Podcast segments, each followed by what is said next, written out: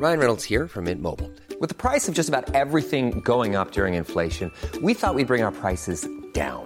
So to help us, we brought in a reverse auctioneer, which is apparently a thing. Mint Mobile unlimited premium wireless. Ready to get 30, 30, bit to get 30, bit to get 20, 20, 20, bit to get 20, 20, bit to get 15, 15, 15, 15 just 15 bucks a month. So, Give it a try at mintmobile.com slash switch. $45 upfront for three months plus taxes and fees. Promo for new customers for limited time. Unlimited more than 40 gigabytes per month. Slows. Full terms at mintmobile.com.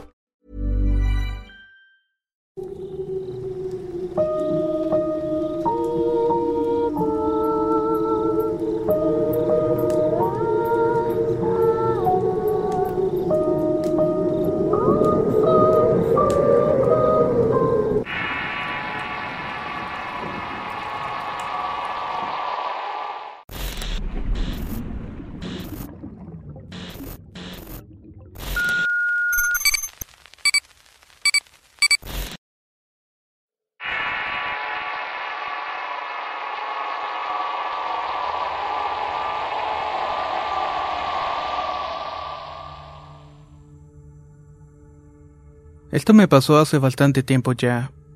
Soy originario de Uringato, Guanajuato, pero hace más de 15 años que radico en Chicago, Illinois. Aquí es justamente donde mi historia comienza. Trabajaba por un lapso de 6 a 8 meses a finales del año volvía con mi familia a México. También quería evitar más que nada el clima frío en el norte. Para esa época tenía apenas un año que mi padre nos había arreglado la residencia para entrar a los Estados Unidos. Entré a trabajar en una compañía de jardinería en la que trabajaba un amigo de mi pueblo. Acordamos vivir en el mismo lugar para facilitarnos el traslado de mi trabajo a la casa. Esto lo hacía todos los días. Hasta los dueños también son originarios de donde mismo, pero ellos ya se habían quedado allí. También tengo que mencionar que tenían dos niños de familia que en aquel entonces tendrían entre dos y cuatro años. Llegué a finales de febrero y mi amigo pasó a recogerme al aeropuerto de la ciudad. Transcurrió la primera semana y nos quedamos en el sótano de la casa. Él estaba bien acondicionado con dos recámaras, un baño y la cocina que compartíamos con los dueños de la casa. Estos también trabajaban, así que únicamente coincidíamos en la tarde cuando volvíamos del trabajo.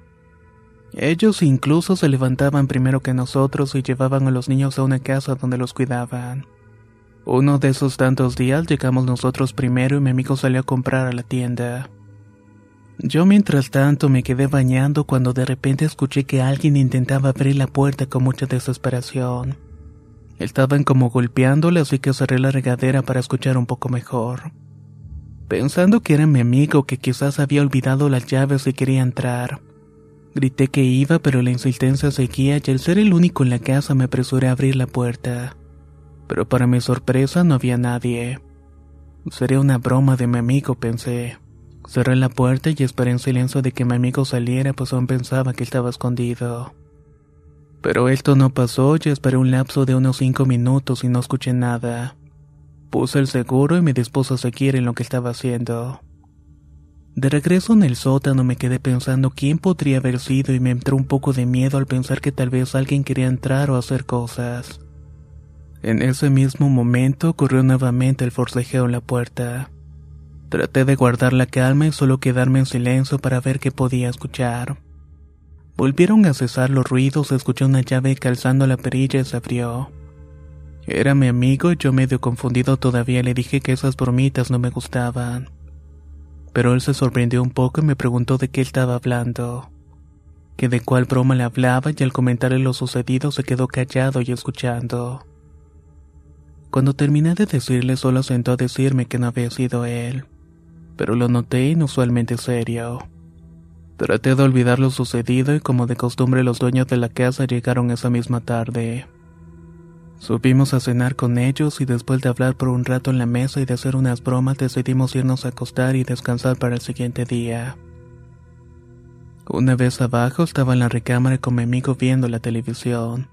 Me encontraba sentado en un sillón reclinable y él se acostó en su cama. Tenía algo de preocupación en el rostro, así que me preguntó, Oye, ¿tú crees en cosas paranormales? Le respondí que sí, porque ya en ese entonces me habían pasado varias cosas extrañas en la vida. Fíjate que hace un mes más o menos antes de que llegara las cosas se pusieron un poco feas.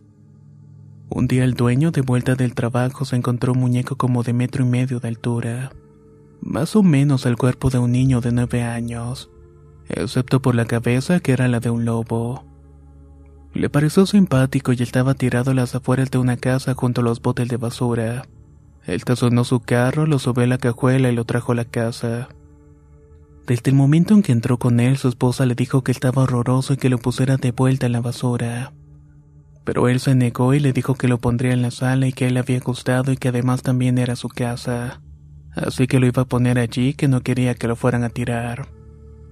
Luego me comentó que no habían pasado ni siquiera dos días que lo habían traído cuando comenzaron a pasar las cosas extrañas en la casa. Por ejemplo, cuando llegó de trabajar y ellos todavía no llegaban, escuchaban pasos en la parte de arriba. Era como si estuviera caminando por toda la casa y a ratos estaban corriendo. Subió a revisar y llamaba por los nombres de los dueños, pero solamente para darse cuenta que estaba completamente solo. Además, al caminar por la sala sintió como si los ojos negros del muñeco lo estuvieran mirando fijamente. Esto pasó en varias ocasiones, pero no contó nada por temor a causar más miedo en la esposa y los niños.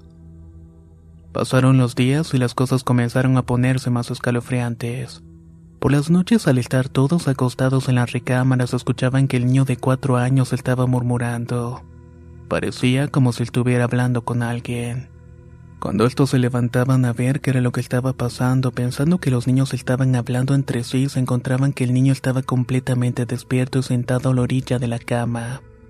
Cuando le cuestionaban por lo sucedido, este le respondía que era el muñeco al que le estaba hablando, y le estaba mencionando que saliera a dar un paseo por la calle. Al principio pensaron que era el comportamiento normal de un niño, que solamente era su imaginación, pero desde que llegué al cabo de unos días se desencadenaron más cosas inexplicables. Todos comenzaron a ver cómo las cosas se movían de un lugar para otro.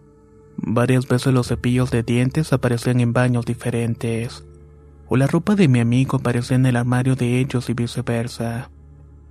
Un poco molesto los dueños pensaron que era mi amigo que estaba haciendo ese tipo de cosas. Le preguntaron que se había estado involucrado, pero obviamente le respondió que no, que ya lo conocían bien y nunca antes había hecho algo parecido. Hubo ocasiones en las que cuando él llegaba a la casa veía claramente cómo alguien lo estaba observando a la orilla de la ventana de la entrada, y que al quedarse viendo con detenimiento lo que fuera que sea se escondía rápidamente. Los acontecimientos empezaron a poner más y más tensos al punto que la pareja discutía por cosas insignificantes. Él estuvo a punto de salirse del lugar cuando comenzaron a escuchar por las noches que corrían por los pasillos y que el muñeco comenzaba a aparecer en lugares distintos en la casa, ya fuera acostado, sentado incluso de pie. Una noche, cuando estaban todos dormidos, los despertó el grito del niño mayor. Los papás corrieron al cuarto del niño y él estaba debajo de la cama con el muñeco. Al preguntarle qué hacía allí, respondió que su amigo Wolf había tratado de ahorcarlo con una bufanda, una que aún traía el muñeco enredada en sus manos. La esposa furiosa le pidió al marido que sacara esa cosa inmediatamente de la casa, que no quería verlo otro día más, pero el tipo se aferraba a su negación a creer lo que estaba pasando. Así siguió terco hasta que un día cuando estaba viendo la televisión recostado en el sillón se quedó profundamente dormido. Cuando despertó la televisión estaba apagada. Pensó que había sido su esposa, pero mientras seguía acostado viendo la televisión apagada, pensando las cosas como cuando uno se acaba de despertar. Dijo que vio al muñeco en el reflejo de la pantalla oscura y que comenzó a mover la cabeza por sí solo. Espantado por lo que acababa de ver, se levantó, gritó y les platicó lo que acababa de presenciar. Ahí mismo tomó el muñeco y lo sacó inmediatamente para la calle. Con razón estabas en la basura, murmuró, y lo botó frente a su casa esperando que alguien se lo llevara.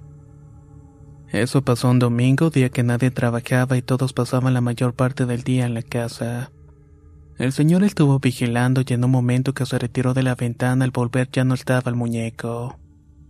Pensaba que algún incauto ya lo había recogido y se quedó tranquilo. Al día siguiente fue a trabajar, pero terminar la jornada al regreso el Wolf estaba ahí recargado en la cerca de la entrada de la casa. Lo tomó, lo puso dentro del carro y lo llevó a un depósito de basura como unos cinco cuadras. A mi amigo aprovechó para contar todo lo que él había vivido con el mismo muñeco. Y aunque por algunos días todo estuvo relativamente calmado, en esa semana llegué yo y con lo que le platiqué lo noté pálido. Todo evidenciaba que el muñeco estaba de regreso y por eso avisó rápidamente a los dueños. Ese día por la noche todos comenzamos a escuchar que estaban forcejeando la puerta. Estaban como queriendo abrirla, como si caminaran alrededor de la casa queriendo entrar. La esposa del dueño contactó a un sacerdote y fue el día siguiente a la casa y pasó a bendecirla. También hizo oraciones y marcó con cruces de agua bendita las ventanas y las puertas. Nos reunió todos e hicimos una oración para que lo que fuera que viviera en este muñeco no volviera a intentar volver o entrar de nuevo. Nos aconsejó que nunca recogiéramos muñecos que no supiéramos su procedencia, porque es importante saber si con ellos han hecho rituales o ceremonias. También nos hizo hincapié que se seguirían escuchando por un tiempo el forcejeo pero por más que escucháramos que rezáramos para que esa cosa se fuera. También nos dejó unas medallas de San Benito que las pusiéramos a los niños para que ellos pudieran estar más expuestos al muñeco. Después de la intervención únicamente escuchamos unas cuantas veces el forcejeo de la puerta. Cuando esto pasaba solamente rezábamos una oración que nos había dejado el sacerdote que estaba pegada en el refrigerador. Después como del tercer séptimo ya no se escuchaba nada. Y nadie más lo hizo en los meses siguientes que estuve viviendo allí.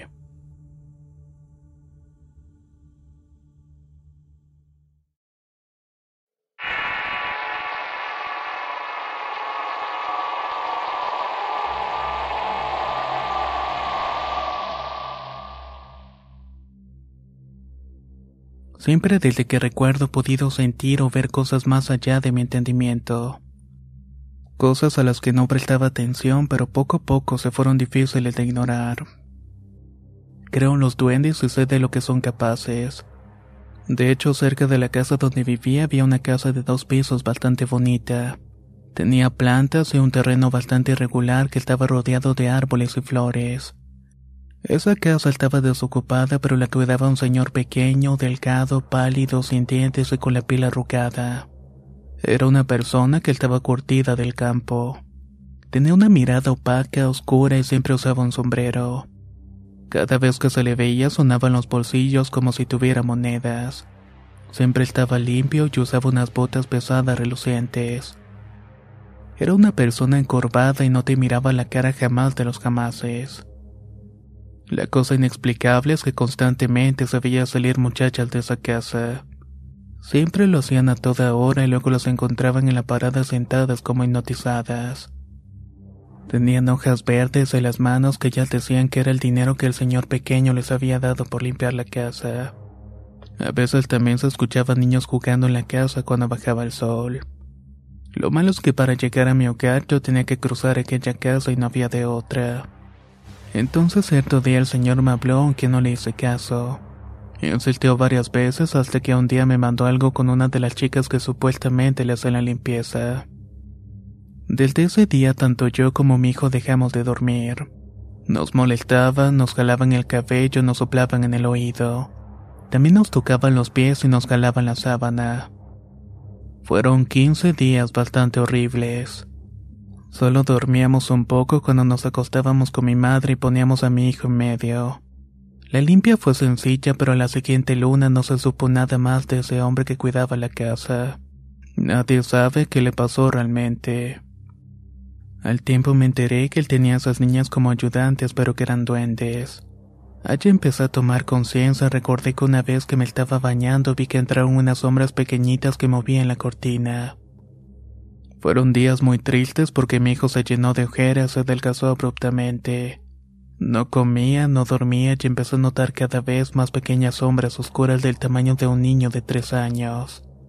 Tenían los cuerpos translúcidos y aunque no tenían caras sí enseñaban algo parecido a una sonrisa siniestra. Muchos años después de esto fuimos a pasar las vacaciones en la casa de la abuela. Cierto día apareció en la localidad un niño rubio de ojos claros. A mi tía le avisaron que tuviese cuidado porque estaban apareciendo unas huellas que acababan en el portal de la casa pero nunca volvían. Un día lo vio ella junto con su hijo mi sobrino y que iban a salir a jugar con el niño aparecido. Mi tía agarró a mi sobrino, lo metió a la casa cerró la puerta, se lo hizo unas cruzas en el suelo con el machete. Luego abrió las tijeras en cruz sobre las mesas. Esa tarde llegó mi tío y comenzaron a buscarlo alrededor de la casa, pero no encontraron nada más que unas pisadas al revés. Ese mismo día volvimos para la ciudad y tiempo después pregunté por esa situación. Me dijeron que eran duendes y que querían llevarse a mi sobrino. Y aunque nunca pudieron ver a aquel niño, sí lograban notar su presencia. Particularmente lo hacían con las huellas de pies al revés y algunas hasta debajo de la mesa o de la cama. Por esas fechas supimos que se perdió un niño que se lo llevaron hasta la orilla del río. Afortunadamente fue rescatado pero lo encontraron lleno de baba en todo su cuerpo. A mí me dijeron que la diferencia entre un chupete de bruja que se te pone un golpe morado no cambia de color. Y que un chupete de duendes que está todo babeado que el chupete es de color rojo. Además que los duendes no les importa si estás bautizado. Igual te llevan y tampoco les valen las groserías. Lo único que he escuchado es que no les gusta la ropa de color negro. Actualmente tengo 46 años. Hace poco tiempo tuve que salir de donde estaba un departamento pequeño y acogedor. Todo empezó bien hasta que un día comencé a escuchar que estaban jugando con los platos de la cocina. Pensé que eran ratones, pero por más que ponía trampas no caían. Siempre dormíamos con la luz apagada. Hasta que un día mi hijo de 13 años y yo vimos una sombra que se movía de la recámara hacia una salita. Esta comenzaba a mover los platos y desde ese día comenzamos a dormir con la luz prendida. De esta manera se dejaron de escuchar los ruidos en la cocina. Aún me pregunto si habrán sido duendes los que hicieron todo ese escándalo. Hiring for your small business? If you're not looking for professionals on LinkedIn, you're looking in the wrong place. That's like looking for your car keys in a fish tank. LinkedIn helps you hire professionals you can't find anywhere else, even those who aren't actively searching for a new job but might be open to the perfect role. In a given month, over 70% of LinkedIn users don't even visit other leading job sites. So start looking in the right place. With LinkedIn, you can hire professionals like a professional. Post your free job on linkedin.com slash people today.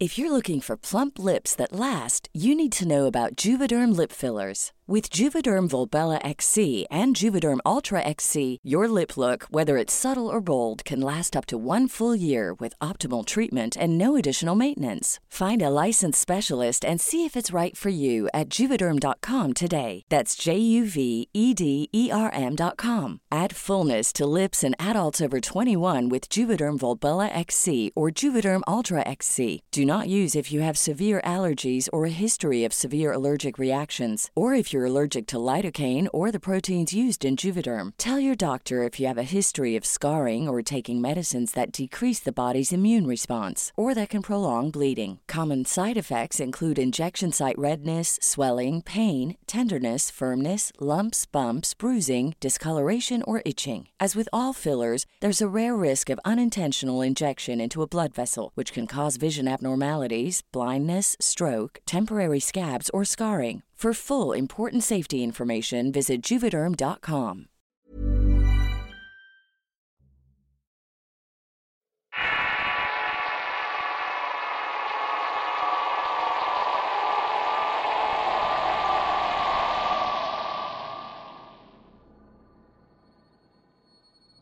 Vivo por el sur de México y hace unos dos años tuve problemas buscando trabajo.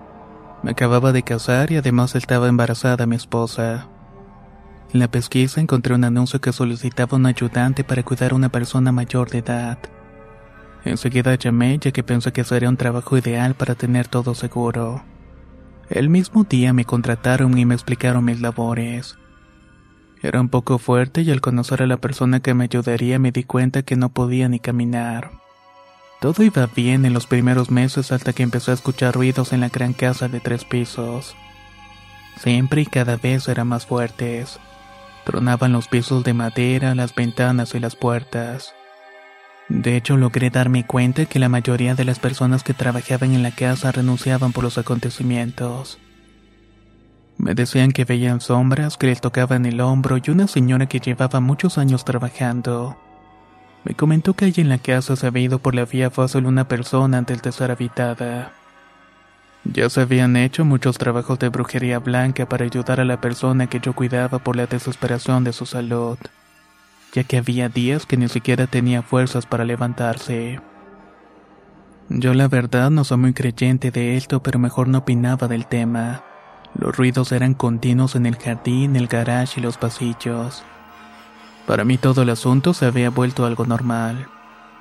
Por cierto, la enfermedad de esta persona era bastante rara.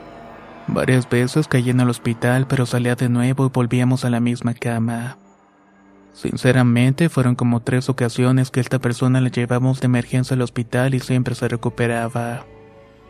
Un día de la tarde volvió del hospital y le estaba sirviendo un vaso y vi que se movió por sí solo. Ese mismo día me contó que donde dormía escuchaba ruidos en las paredes toda la noche. Pero en fin, ya estábamos acostumbrados e ignorábamos todos los sonidos. Luego de esto la casa se puso en venta y después de meses salió un comprador y teníamos que mudarnos. El señor compró otra casa y empezamos a empacar y se enviaron primero las cosas grandes. Llegó el sábado por la mañana y era el último día para pasar todo a la casa nueva. Se habían hablado a la ambulancia para trasladar a la persona con mucho cuidado. Todo iba bien cuando me percaté que el enfermo quería algo porque me miraba de una forma especial. Me lo acerqué para preguntarle qué tenía, pero ese día ni siquiera tenía fuerzas. No podía hablar y le enumeré todas las cosas que normalmente me estaba pidiendo. Ahí me percaté que sus labios estaban morados, así que le hablé a su enfermero y se dio cuenta de que estaba mal estado. Ese día, en lugar de ir a la casa nueva, paró en el hospital mientras nosotros terminamos de mudar todas las cosas. Los jefes nos pidieron que nos fuéramos a descansar ese fin de semana y que nos presentáramos el lunes temprano. Me dirigí contento a mi pueblo y iba pensando que esta persona siempre sale recuperado. No me preocupé mucho porque siempre salía bien librado de situaciones similares. Pero esa mañana de domingo es algo inolvidable que siempre voy a recordar. Había amanecido y me levanté muy temprano esperando a mi familia. No molesté a nadie porque era temprano y mi esposa e hija pequeña seguían dormidas. Hasta que de pronto sentí en la espalda una palmada que me causó mucha tranquilidad. No sabría decir qué porque ni volteé y solo sentí algo agradable. Y en efecto, en el transcurso del día me informaron que la persona que cuidaba había fallecido a las 4 de la madrugada del día domingo. Fue una experiencia tan sorprendente que hasta la fecha la recuerdo como una mezcla de confort y de miedo al mismo tiempo.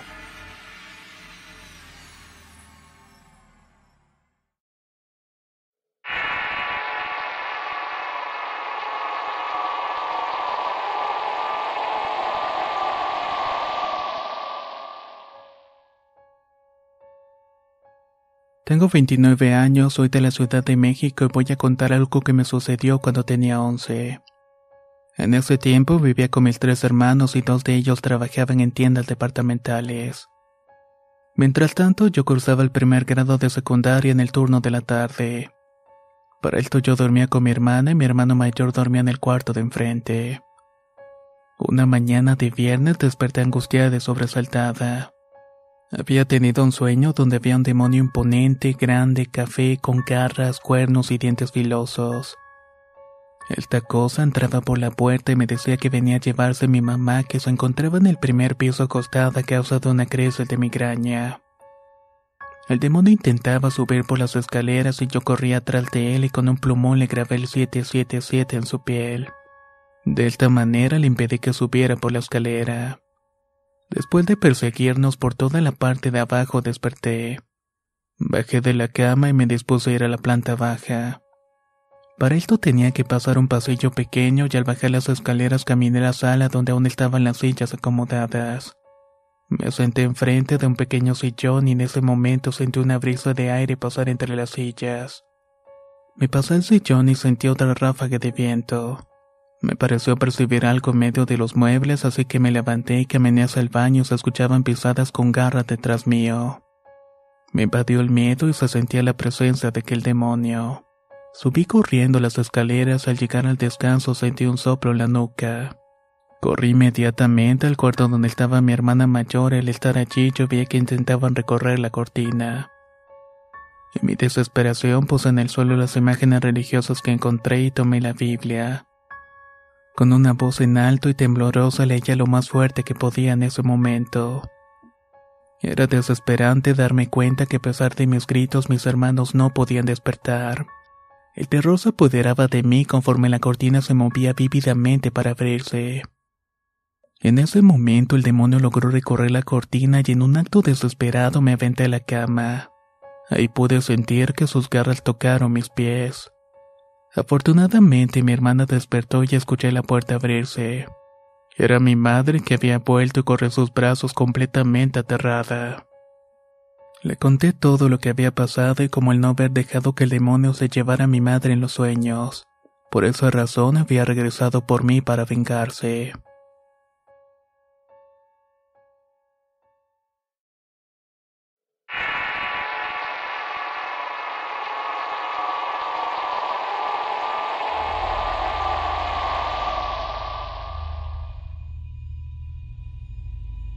Les voy a contar lo que me pasó y en su momento me puso los pelos de punta.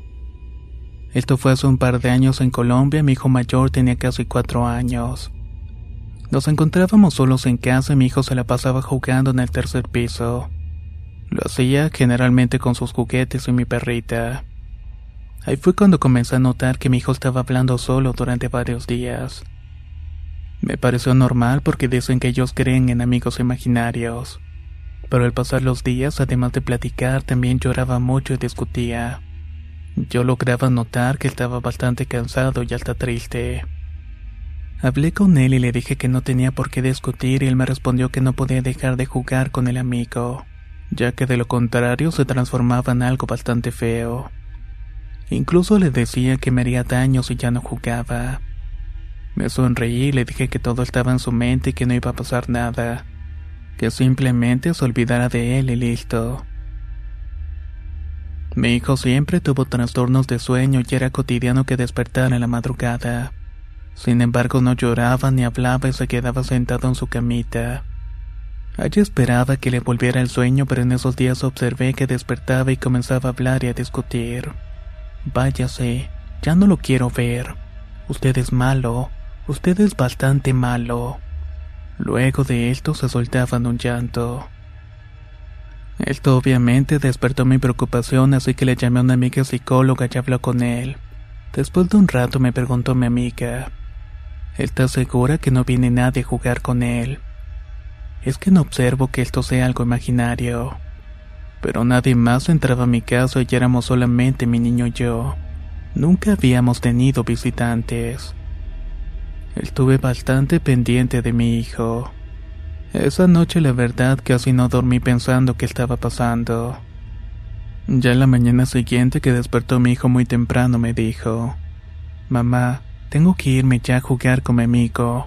Él está muy enojado porque usted trajo a Valeria ayer. Dice que aquí no puede entrar nadie más porque de lo contrario le va a hacer algo a usted. Yo solté una risa nerviosa y le dije, pues como su amigo está supuestamente acá y me escucha, le digo que una vez que no joda más. Que se vaya porque solamente es un estorbo. Aunque me cuesta aceptarlo, en ese momento sentí algo tan extraño y atemorizante junto a mí que mi piel se erizó por completo. Mi niño entonces me dijo, Mamá, no le hable de esa manera. Él está al lado suyo y tiene una cara bastante molesta. Cargué a mi hijo, me fui para el balcón porque la verdad sentí un terror horrible e insoportable. Mi hijo jugó mucho ese día con una bolquetica y aunque es muy calmado para jugar, ese día no paraba de estrellarse fuertemente contra todo. Le dije que no jugara así, pero entonces me respondió, Mamá, yo ya estoy muy cansado, ya no quiero jugar. Pero mi amigo está enojado y dice que tengo que jugar o si no le va a hacer daño a usted. Él está tirando los juguetes y no le importa quebrarlos. En ese momento cambió su tono de voz y dijo, Mamá, la cara de mi amigo ya no es linda, es la de un hombre bastante viejo y muy feo. Yo veía la angustia de mi niño en su carita y eso ya no era para nada normal. Cogí la volquetica, la llevé al garage y dije que ya no se juega más. Estuvimos viendo televisión y luego lo bañé y le puse la pijama y nos acostamos. Desde que guardé los juguetes sentí una presencia en la casa. Obviamente no estábamos solos, pero no sé realmente o no puedo explicar qué era. Dejé todas las luces encendidas y me acosté y la paranoia ya se había apoderado de mí cuando escuchaba cualquier ruido que sobresaltaba. Oré en silencio hasta que mi niño se quedó profundamente dormido. Yo ya me estaba quedando dormida de repente sentí algo encima mío. No vi nada y solamente sentí una presión bastante extraña. Me sentí despavorida en la cama y miré a mi hijo en su cuna y en eso le abrió sus ojos. Se sentó y entonces me dijo, Mami, mire lo que está en su cama. Me sentí morir y me intoxicaba el terror y salté de la cama y cogí a mi niño pero no se dejaba. Me decía que no podía dormir y que debía seguir jugando con su amigo. No le dije nada, así que tomé una manta y abrí la puerta del cuarto, solo para toparme con un susto insoportable. La volqueta estaba ahí mismo tirada. Simplemente agarré las llaves de la casa y me fui con una tía que vivía a tres calles mías. Llegué llorando y mis primos se volvieron a mi casa a cerrar todo y apagar las luces, pero encontraron todo cerrado y apagado. Mi tía es una mujer muy católica y no dejó de regresar a la casa hasta que llevó un sacerdote. Este nos dijo que había una presencia maligna en la casa y es una especie de limpia. Nosotros volvimos a la casa ocho días después y por fortuna mi hijo jamás volvió a tener amigos imaginarios. Desde esa vez me pude quedar tranquila y en paz en mi casa.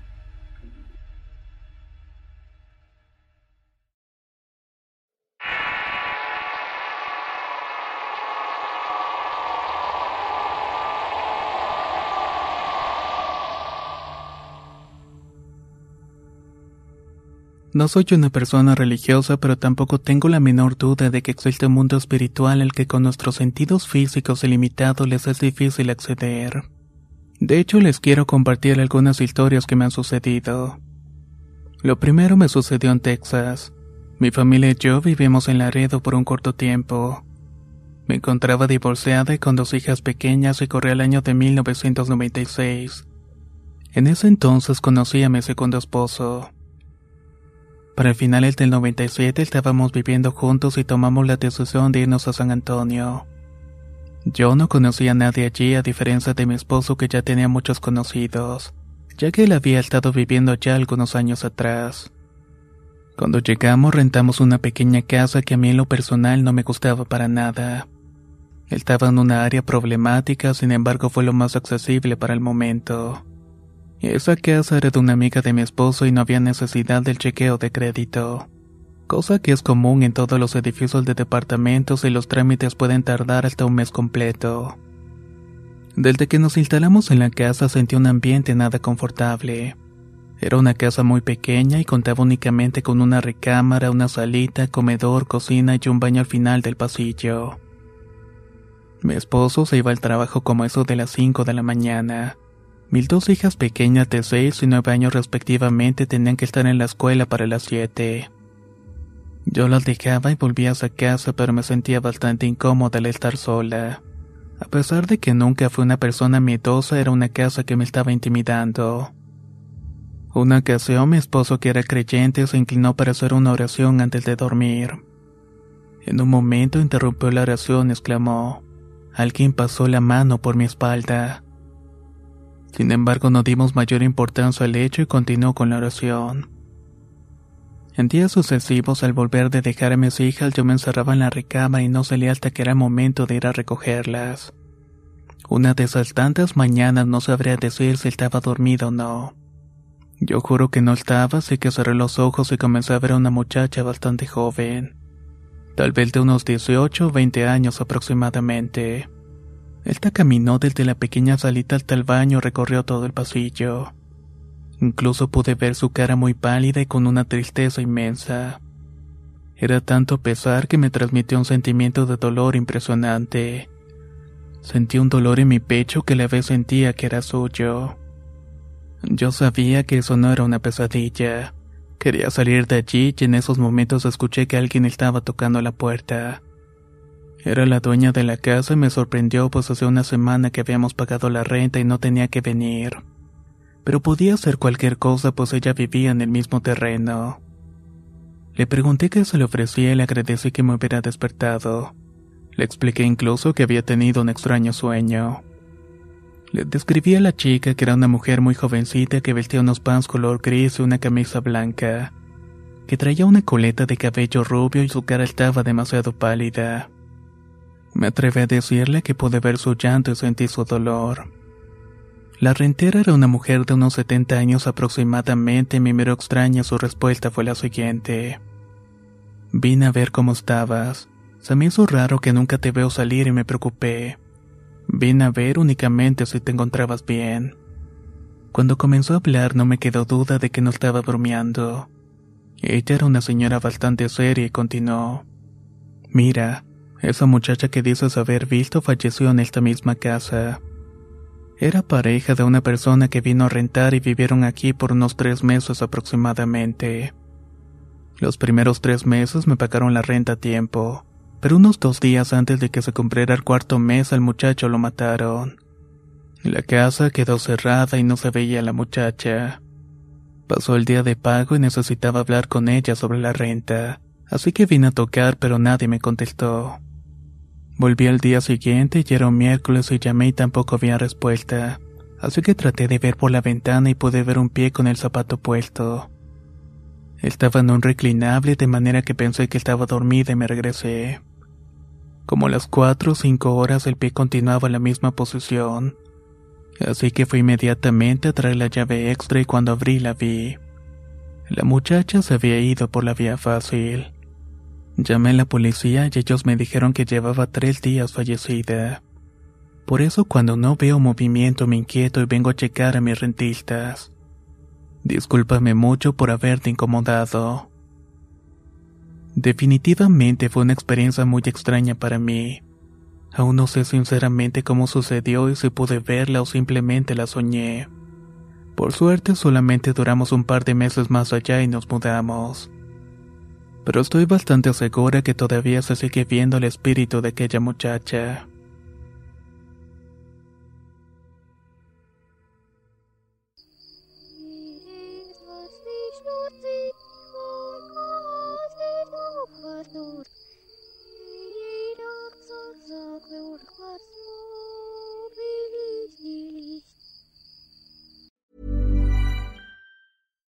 If you're looking for plump lips that last, you need to know about Juvederm lip fillers. With Juvederm Volbella XC and Juvederm Ultra XC, your lip look, whether it's subtle or bold, can last up to one full year with optimal treatment and no additional maintenance. Find a licensed specialist and see if it's right for you at juvederm.com today. That's J U V E D E R M.com. Add fullness to lips in adults over 21 with Juvederm Volbella XC or Juvederm Ultra XC. Do not use if you have severe allergies or a history of severe allergic reactions, or if you're allergic to lidocaine or the proteins used in Juvederm. Tell your doctor if you have a history of scarring or taking medicines that decrease the body's immune response or that can prolong bleeding. Common side effects include injection site redness, swelling, pain, tenderness, firmness, lumps, bumps, bruising, discoloration, or itching. As with all fillers, there's a rare risk of unintentional injection into a blood vessel, which can cause vision abnormalities, blindness, stroke, temporary scabs, or scarring.